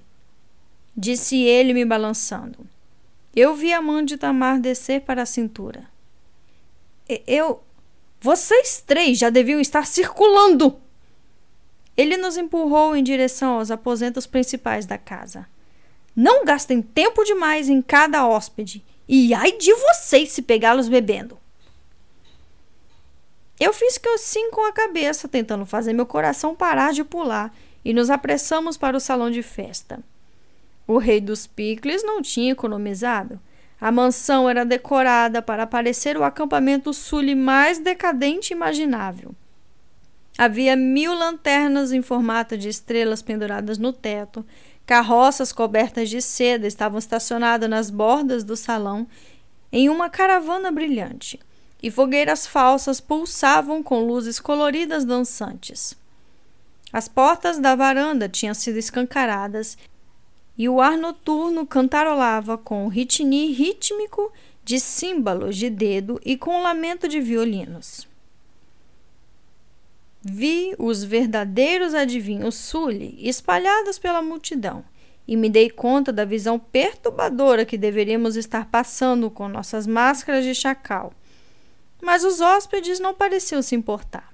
A maioria já tinha bebido bastante. Eles riam e gritavam uns com os outros, em grupos barulhentos, olhando boquiabertos para os acrobatas que giravam em balanços de seda sobre suas cabeças. Alguns estavam sentados oscilando em suas cadeiras, tendo seu futuro revelado em cafeteiras douradas. Outros comiam na longa mesa instalada na varanda, entupindo-se de figos recheados e tigelas de sementes de romã, batendo as mãos para acompanhar a música. Mali me passou furtivamente um pequeno copo de quivás e encontramos um banco em um canto escuro da varanda, enquanto Tamar assumiu seu posto a uma distância discreta. Repousei a cabeça no ombro de Mali feliz de simplesmente estar sentada ao lado dele, ouvindo as batidas e os sons da música. O ar estava pesado com o cheiro de uma flor noturna e, de fundo, o aroma penetrante de limões. Respirei profundamente, sentindo parte da exaustão e do medo das últimas semanas se dissipar. Balancei os pés para tirar os chinelos e deixei os dedos se enterrarem no cascalho frio. Mali ajustou seu capuz para esconder melhor o rosto e puxou a máscara para cima. Em seguida, inclinou-se para a frente e fez o mesmo com a minha. Ele chegou mais perto. Nossas máscaras de chacal se chocaram no focinho. Comecei a rir. Da próxima vez, fantasias diferentes, resmungou ele. Chapéus maiores? Talvez pudéssemos simplesmente colocar a cesta sobre a cabeça. Duas garotas vieram cambaleando até nós. Tamara apareceu no meu lado em um instante. Colocamos nossas máscaras no lugar de novo. Conte o nosso futuro! A garota mais alta exigiu, quase caindo sobre a amiga. Tamar balançou a cabeça, mas Mali gesticulou para uma das pequenas mesas com xícaras de esmalte azul e uma cafeteira dourada. A garota deu um gritinho e derramou uma minúscula quantidade de café que parecia lodo. Os sules adivinhavam o futuro lendo as borras do fundo da xícara. Ela engoliu o café e fez uma careta. Eu cutuquei Mali com o cotovelo. E agora? Ele se levantou e andou até a mesa. Hum, murmurou ele, olhando dentro da xícara. Hum. A garota pegou no braço dele. O que foi? Ele me chamou com um aceno. Apertei os dentes e me inclinei sobre a xícara. É ruim? A garota falou com um gemido. É bom, disse Mali, no sotaque sule mais exagerado que eu já ouvira. A garota suspirou de alívio. Você irá conhecer alguém novo e charmoso. As garotas deram uma risadinha e aplaudiram. Eu não consegui resistir. Ele será um homem muito perverso. Intervim. Meu sotaque era ainda pior que o de Mali. Se algum sully de verdade me escutasse, eu provavelmente ganharia um olho roxo. Você precisa fugir desse homem. Oh! As garotas suspiraram desapontadas. Você deve casar homem feio, falei muito gordo. Estiquei os braços diante de mim, indicando uma barriga gigante. Ele fará você muito feliz. Ouvi Mali rir debochado sob sua máscara. A garota fungou. Eu não gosto desse futuro, disse ela. Vamos tentar outro. Enquanto flutuavam para longe, dois nobres meio inebriados tomaram seu lugar. Um deles era narigudo e tinha bochechas flácidas. O outro tomou seu café como se estivesse engolindo que vaz e baixou a xícara com força na mesa. Agora, disse ele com a voz enrolada, contraindo o bigode vermelho espetado. O que o futuro me reserva? E tem de ser interessante. Mali fingiu estudar a xícara. Você irá ganhar grande fortuna. Já tenho uma grande fortuna. O que mais? Hum, Malho foi cauteloso. Sua mulher irá lhe dar três filhos lindos. O companheiro narigudo do homem caiu na gargalhada. Bem, então você saberá que não são seus, ele bradou. Achei que o outro nobre ia se ofender, mas ele simplesmente riu, seu rosto vermelho ficando ainda mais vermelho. Tenho de parabenizar o empregado, ele urrou. Soube que as melhores famílias têm bastardos, disse seu amigo rindo. Bem, todos nós temos cachorros também, mas não deixamos eles se sentarem à mesa. Fiz uma careta sobre a minha máscara. Suspeitava que eles estivessem falando de Nicolai. Oh, não! Falei arrancando a xícara das mãos de Mari. Oh, não! Tão triste! O que foi? Disse o nobre ainda rindo. Você ficará careca. Falei. Muito careca. Ele parou de rir levando a mão gorda ao cabelo ruivo que já estava ficando mais fino. E você? Falei apontando para o amigo dele. Málico tocou meu pé, mas eu ignorei. Você vai pegar corpa. Pegar o quê? O corpa! Declarei em tons sombrios. Suas partes íntimas irão se encolher até desaparecer. Ele empalideceu, engoliu em seco. Mas, nesse momento, ouvimos gritaria dentro do salão de festas e um estrondo de algo se quebrando quando alguém virou uma mesa. Vi dois homens se empurrando. Acho que é hora de partir, disse Tamar, conduzindo-nos para longe da confusão. Eu estava prestes a protestar quando a briga começou de verdade. As pessoas começaram a puxar e empurrar, bloqueando as portas para a varanda. A música tinha parado e parecia que alguns dos adivinhos tinham se envolvido na briga também. Na multidão, vi uma das carroças com seda desabar.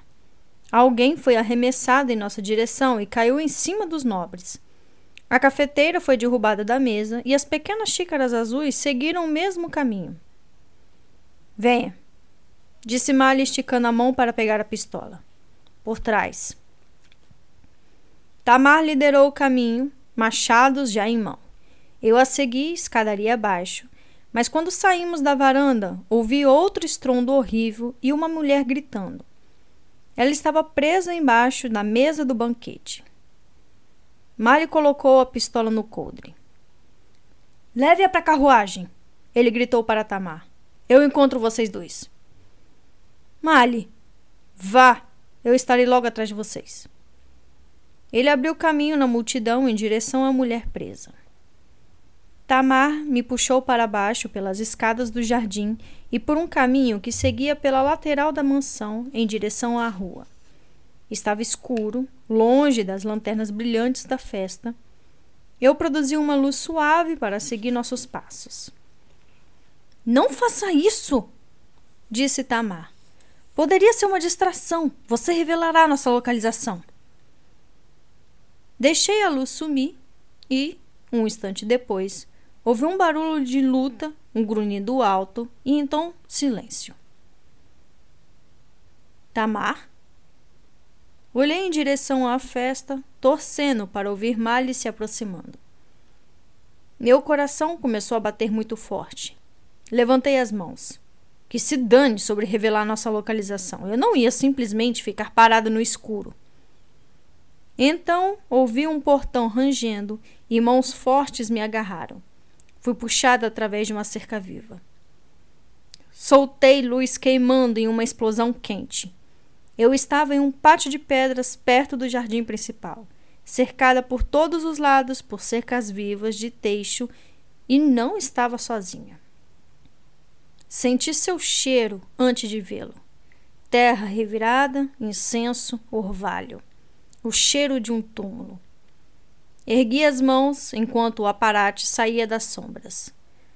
O sacerdote tinha a mesma aparência de que eu me lembrava, a mesma barba negra fina e o olhar implacável. Ele ainda vestia a túnica marrom de seu posto, mas a águia dupla do rei tinha sumido do seu peito, substituída por um sol bordado em fios de ouro. Fique parado onde está, avisei. Ele se inclinou em uma mensura. Alina Starkov, Sol Koroleva. Eu não desejo lhe fazer mal. Onde está Tamar? Se ela estiver ferida. Seus guardas não serão feridos, mas imploro a você que escute o que eu tenho a dizer. O que você quer? E como sabia que eu estaria aqui? Os fiéis estão em toda parte, Sol Coroleva. Não me chame assim. A cada dia seu exército santo cresce, atraído pela promessa de sua luz. Eles esperam apenas por você para liderá-los. Meu exército, zombei. Eu vi os peregrinos acampados fora das muralhas da cidade, pobres, fracos, famintos, todos desesperados pelas migalhas de esperança com as quais você os alimenta. Há outros, soldados, mas pessoas que acham que eu sou uma santa porque você os convenceu de uma mentira? Não é uma mentira, Alina Starkov. Você é a filha de Keramzin, renascida da dobra. Eu não morri! disse furiosa. Sobrevivi porque escapei do Darkling e assassinei um esquife inteiro de soldados e grixas para tanto. Você contou isso aos seus seguidores? Seu povo está sofrendo. Só você pode gerar uma nova era, uma era consagrada em fogo divino. Seus olhos eram selvagens, de um preto tão intenso que eu não conseguia enxergar as pupilas. Mas sua loucura era real ou parte de algum ato elaborado. E quem irá liderar essa nova era? Você, é claro, Sol Coroleva, Sancta Alina. Com você como meu braço direito. Eu li o livro que você me deu. Santos não vivem vidas longas. Venha comigo, Alina Starkov. Eu não vou lugar algum com você.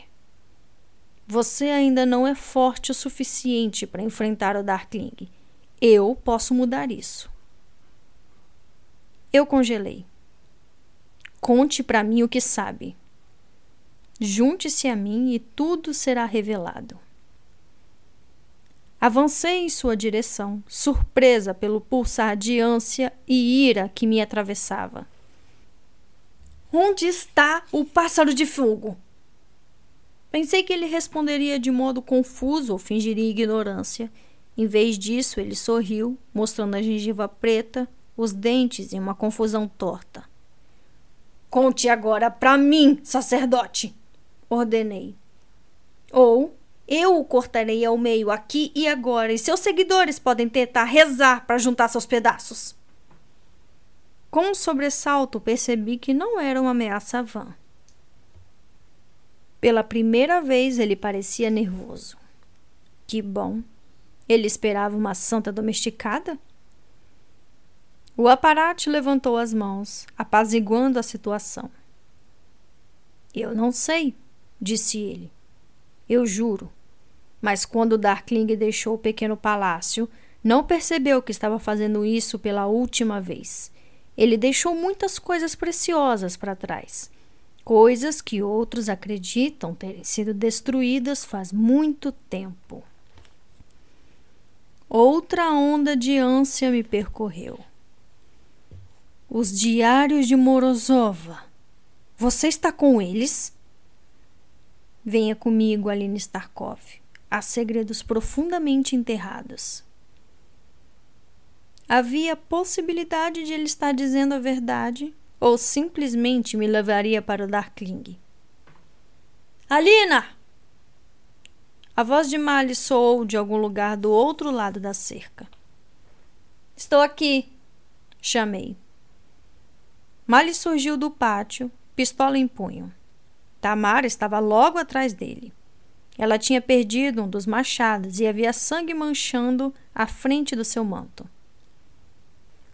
O aparate virou em um redemoinho de tecidos mofados e deslizou entre os arbustos. Espere! gritei, já em movimento para segui-lo. Tamar passou correndo por mim em um rugido de fúria, mergulhando nas cercas vivas para segui-lo. Eu preciso dele vivo! Gritei na direção de Tamar, que desaparecia. Você está bem? Mali perguntou quando chegou perto de mim. Segurei a manga dele. Mali, acho que ele está com os diários de Morozova. Ele te machucou. Eu consigo lidar com o velho sacerdote, falei impaciente. Você ouviu o que eu disse? Ele recuou. Sim, ouvi. Achei que você estivesse em perigo. Eu não estava. Eu. Mas Tamar já estava andando a passos largos de volta para nós. Seu rosto era uma máscara de frustração. Eu não entendo, disse ela, balançando a cabeça. Ele estava lá e então simplesmente desapareceu. Pelos santos! Falei. Ela deixou a cabeça pender. Me perdoe. Eu nunca a tinha visto tão desanimada. Está tudo bem, Falei, minha mente ainda turbulenta. Parte de mim queria voltar descendo por aquele beco e gritar pelo aparate. Exigi que ele se revelasse, caçá-lo pelas ruas da cidade até encontrá-lo e arrancar a verdade de sua boca mentirosa. Olhei para a fileira de cercas vivas. Ainda conseguia escutar a gritaria da festa lá atrás, e em algum lugar no escuro os sinos do convento começaram a badalar. Suspirei. Vamos sair daqui. Encontramos nosso condutor esperando na rua lateral estreita onde o tínhamos deixado. A viagem de volta para o palácio foi tensa. Aquela briga não foi uma coincidência, disse Mali. Não, concordou Tamar, apalpando o corte feio em seu queixo. Ele sabia que estaríamos lá. Como? perguntou Mali. Ninguém mais sabia que íamos. Você contou para Nicolai? Nicolai não teve nada a ver com isso, falei. Como você pode ter tanta certeza? Porque ele não tem nada a ganhar. Pressionei os dedos contra as têmporas. Talvez alguém tenha notado a nossa saída do palácio. Como ele entrou em os altas sem ser visto? Como soube que nós estaríamos na festa? Eu não sei, respondi desgastada. Ele disse que há fiéis em todo lugar. Talvez um dos servos tenha ouvido. Tivemos sorte hoje à noite, disse Tamar. Isso poderia ter sido muito pior. Eu nunca estive em perigo de verdade, insisti. Ele só queria conversar. O que ele disse? Fiz um relato resumindo, mas não mencionei os diários de Morozova. Não tinha conversado com ninguém além de Mali sobre eles, e Tamar já sabia demais sobre os amplificadores. Ele está formando algum tipo de exército, concluí. Pessoas que acreditam que eu renasci dos mortos, que acham que eu tenho algum tipo de poder divino. Quantas? perguntou Mali. Não sei. E não sei o que ele pretende fazer com elas. Levá-las em marcha contra o rei? Enviá-las para lutar contra a horda do Darkingly? Eu já sou responsável pelos Grishas. Não quero o peso de um exército de Okazatsias indefesos.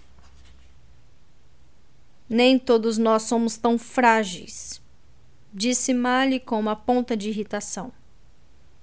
Eu não. Eu só quis dizer que ele está usando essas pessoas. Está se aproveitando da esperança delas. Não é o mesmo que o Nicolai faz ao desfilar com você em cada vilarejo?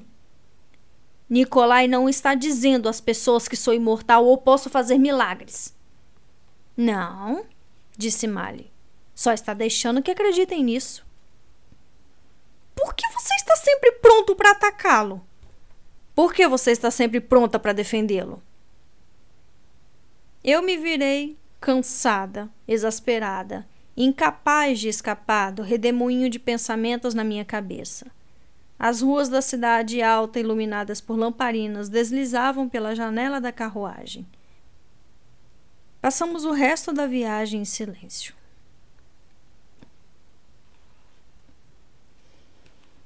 De volta ao pequeno palácio, mudei de roupa enquanto Mali e Tamar informavam Tolha sobre o acontecido. Eu estava sentada na cama quando Mali bateu na porta. Ele a fechou atrás de si e inclinou-se contra ela, olhando em volta. Este quarto é tão depressivo. Achei que você fosse redecorá-lo. Eu dei de ombros. Tinha muitas outras coisas com que me preocupar e havia quase me acostumado com a penumbra silenciosa do quarto. Você acredita que ele está com os diários? perguntou Mali. Estou surpresa de que ele saiba da existência deles. Mali veio até a cama e eu dobrei os joelhos para abrir espaço para ele. Tamar está certa, disse ele acomodando-se perto dos meus pés. Isso poderia ter sido muito pior. Suspirei. E lá se vai a ideia de esparecer. Eu não deveria ter sugerido. Eu não devia ter concordado. Ele assentiu com a cabeça, esfregando a ponta da bota no chão. Sinto falta de você, disse ele em voz baixa. Palavras suaves, mas me atravessaram com um tremor doloroso e bem-vindo. Será que uma parte de mim tinha dúvida disso? Ele havia partido tantas vezes? Toquei a mão dele. Também sinto sua falta. Venha praticar pontaria comigo amanhã, disse ele. No lago. Eu não posso. Nicolai e eu temos uma reunião da delegação de banqueiros de cash. Eles querem ver a conjuradora do sol antes de garantirem um empréstimo à coroa. Diga a ele que você está doente. Grixas não ficam doentes. Bem, diga que está ocupada. Não posso. Outros grixas separam tempo para. Eu não sou outros grixas. Falei mais áspera do que pretendia. Eu sei disso. Ele respondeu com voz cansada. Em seguida, exalou longamente. Pelos santos, eu odeio esse lugar. Eu pisquei, surpresa com a veemência em sua voz. Odeia mesmo? Odeio as festas, odeio as pessoas, odeio tudo aqui. Achei você parecia não exatamente feliz, mas eu não pertenço a esse lugar, Alina.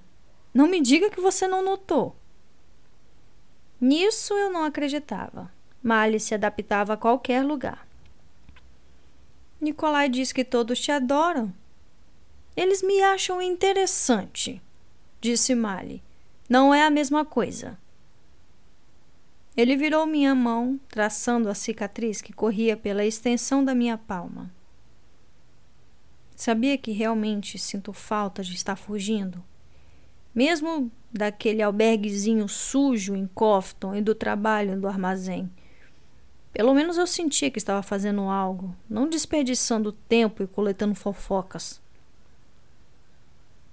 Eu mudei de posição, desconfortável, sentindo-me subitamente na defensiva. Você aproveita cada chance para ir a algum lugar. Não precisa aceitar todos os convites. Ele olhou fixamente para mim. Fico longe para proteger você, Alina. Do quê? Perguntei incrédula. Ele se levantou, andando ansiosamente pela sala. O que acha que as pessoas me perguntaram na caçada real? A primeira coisa. Eles queriam saber sobre nós dois. Ele se virou para mim e, quando falou, a sua voz saiu cruel e jocosa. É verdade que você está pegando a conjuradora do sol? Como é com uma santa? Ela tem um gosto por rastreadores ou leva todos os servos para a cama? Ele cruzou os braços. Eu fico longe para colocar distância entre nós, desviar os rumores. Provavelmente nem deveria estar aqui agora. Abracei meus joelhos, apertando-os com mais força contra o peito. Minhas bochechas estavam queimando. Por que você não me disse isso? O que eu poderia dizer? E quando? Eu quase não te vejo mais. Achei que você queria ir. Queria que você me pedisse para ficar. Senti um aperto na garganta. Abri a boca, pronta para dizer a ele que não estava sendo justo, que eu não tinha como saber. Mas essa era a verdade. Talvez eu realmente tivesse acreditado que Malha estava mais feliz longe do pequeno palácio. Ou talvez simplesmente tivesse dito isso para mim mesma porque tudo era mais fácil com ele longe porque significava uma pessoa a menos me observando e querendo algo de mim. Desculpe. Falei em um sussurro. Ele levantou as mãos, como se fosse defender seu ponto de vista, e então deixou-as cair desanimado. Sinto você deslizando para longe de mim e não sei como impedir isso. Lágrimas pinicavam os meus olhos. Encontraremos um jeito, falei. Acharemos mais tempo. Não é só isso. Desde que colocou aquele segundo amplificador, você tem agido diferente. Minha mão foi direto para a pulseira. Quando você rachou o domo, o jeito como fala do pássaro de fogo, eu ouvi você falando com Zóia outro dia. Ela estava assustada, Lina, e você gostou disso. Talvez eu tenha gostado. Falei, minha raiva subindo. Era uma sensação tão melhor que culpa ou vergonha. E daí? Você não faz ideia de como ela é? O que este lugar tem sido para mim? O medo, a responsabilidade. Eu sei disso. Eu sei. E eu consigo ver o preço que isso está cobrando. Mas você escolheu isso. Você tem um propósito. Eu nem sei mais o que eu estou fazendo aqui. Não diga isso. Girei meus pés para fora da cama e fiquei de pé. Nós temos um propósito. Viemos para Rávica. Nós. Não, Alina. Você veio para cá por Rávica. Pelo pássaro de fogo, para liderar o segundo exército. Ele bateu com o um dedo no sol sobre seu coração. Eu vim aqui por você. Você é minha bandeira. Você é minha nação. Mas isso não parece importar mais. Percebe que esta é a primeira vez que estamos realmente sozinhos em semanas. A consciência do fato pairou sobre nós. O quarto parecia estranhamente quieto. Mali deu um passo hesitante em minha direção. Então ele diminuiu o espaço entre nós em dois passos largos. Uma mão deslizou em volta da minha cintura e a outra segurou meu rosto. Gentilmente, ele inclinou minha boca contra a dele. Volte para mim, Alina, disse ele suavemente. Mali me puxou, mas quando seus lábios encontraram os meus, alguma coisa piscou no canto do meu olho. O Darkling estava de pé, atrás de Mali. Eu enrijeci. Mali se retraiu. O que foi? Nada. Eu só Fiquei sem palavras, eu não sabia o que dizer. O Darkling ainda estava lá e falou: Diga ao rastreador que você me vê quando ele a segura nos braços. Eu fechei os olhos com força. Mali deixou a mão cair e deu um passo para trás, seus dedos se curvando em punhos. Pelo visto, isso é tudo que eu precisava saber. Mali, você devia ter me impedido. Todo esse tempo eu estava parado ali, como um tolo. Se você não me queria, simplesmente deveria ter dito isso. Não se sinta tão mal, rastreador, disse o Darkling. Todos os homens podem ser transformados em tolos. Não é isso, eu protestei. É Nikolai? O quê? Não! Outro Kazatia? Alina. O Darkling zombou. Mali balançou a cabeça com nojo. Eu deixei que ele me empurrasse para longe. As reuniões, as sessões do conselho, os jantares. Deixei que ele me excluísse. Só esperando, torcendo para que você sentisse falta de mim o suficiente para mandar todos pro inferno. Engoli em seco, tentando bloquear a visão do sorriso frio do Darkling. Mali, o Darkling. Eu não quero ouvir mais sobre o Darkling, nem sobre Ravka, nem sobre os amplificadores, nem qualquer coisa. Ele cortou o ar com a mão farto disso! Ele se virou e andou em direção à porta. Espere! Corri atrás dele e estiquei a mão para tocar seu braço. Ele se virou tão rápido que eu quase o atropelei. Não, Alina. Você não entende, falei. Você hesitou. Me diga que não. Não foi por sua causa. Mali riu duramente. Eu sei que você não teve muitas experiências, mas eu já beijei garotas o bastante para saber o que isso significa. Não se preocupe, não acontecerá novamente. As palavras me atingiram como um tapa. Ele bateu a porta com a força e saiu. Eu fiquei ali, parada, fitando as portas fechadas. Estiquei as mãos e encostei na maçaneta de osso. Você pode consertar isso, disse a mim mesma. Você pode deixar as coisas bem. Mas eu só fiquei ali, congelada. As palavras de Mali ecoando em meus ouvidos.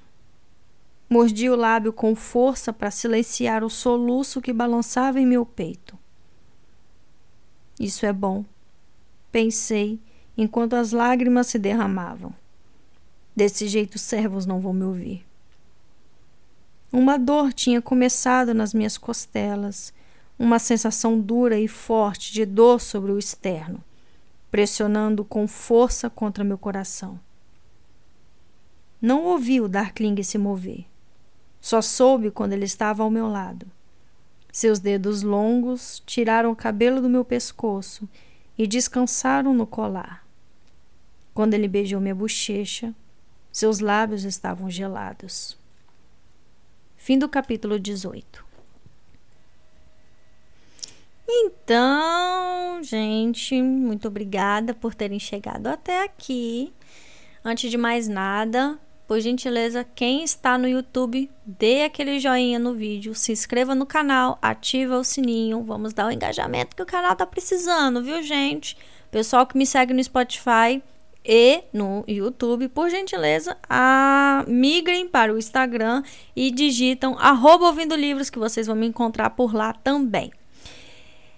E sendo bem aguda nesse momento, gente, não tem quando você, gente, olha meu celular fazendo barulho, peraí. Não tem quando você tem ranço de um casal? Eu tenho ranço de Mali e Alina. É sério, é uma coisa que me vem do centro, do âmago do meu ser.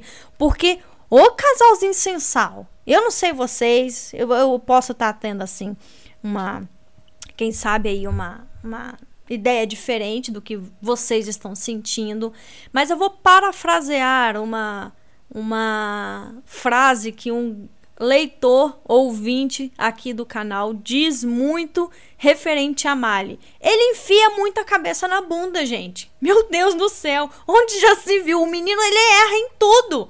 Tudo! Ele quer que a menina.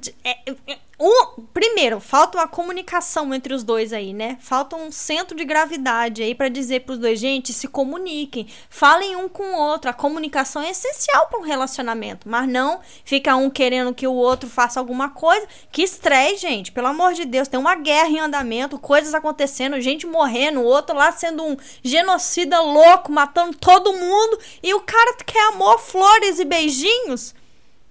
Eu não vou falar um palavrão aqui agora porque eu não sei se tem criança ouvindo esse áudio, mas meu Deus do céu! É muito estressante. Eu não sei vocês, mas eu não aguento não, Alina. Alina e Mali para mim não são o ponto alto desse livro. O ponto alto é o Darkling, que é o único capaz de... O Darkling, ele leva essa história nas costas. Tá? Vamos falar a verdade, gente. O vilão leva essa, essa história nas costas. O vilão é o cara. Quem é a Lina? Quem é Mali? O Mali. Ai. Gente, eu, eu não vou continuar falando, não, porque eu vou ficar muito estressada e já é 10 e meia da noite. Eu tenho que comer pelo menos um pouco e dormir. Amanhã isso aqui vai estar no canal e vocês vão entender meu estresse. Mas eu tô estressada, eu não aguento não esses dois, pelo amor de Deus. Que Nicolai leve a Aline e case com ela. Ô menino enjoado também, que peste ruim. Enfim, amo vocês. Tchau. Aqui quem fala é a Flor. Sejam todos muito bem-vindos ao canal Ouvindo Livros. Um beijo, até a próxima e tchau!